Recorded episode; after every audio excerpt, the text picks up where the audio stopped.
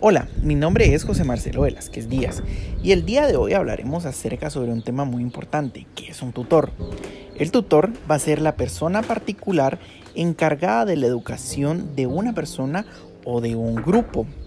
De igual manera, es muy importante la tutoría virtual, ya que la educación virtual es el método de estudio que potencializa el aprendizaje independiente y va a ser flexible con el estudiante, ya que puede adquirir muchos conocimientos como aprender a aprender, aprender haciendo.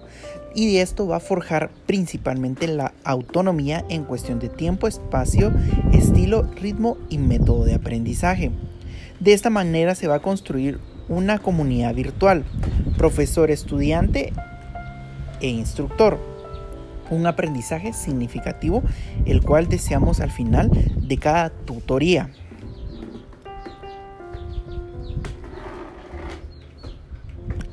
Las habilidades técnicas que debe obtener un tutor es principalmente capacidad para escribir mensajes online de manera correcta utilizando la netiqueta. Que es netiqueta?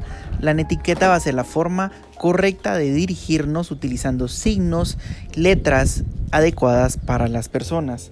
Y en sí, el tutor va a ser la persona indicada para podernos guiar en el aprendizaje que nosotros deseamos obtener, desde un inicio hasta un final, pudiéndonos proporcionar feedbacks en medio de todo este proceso. Gracias.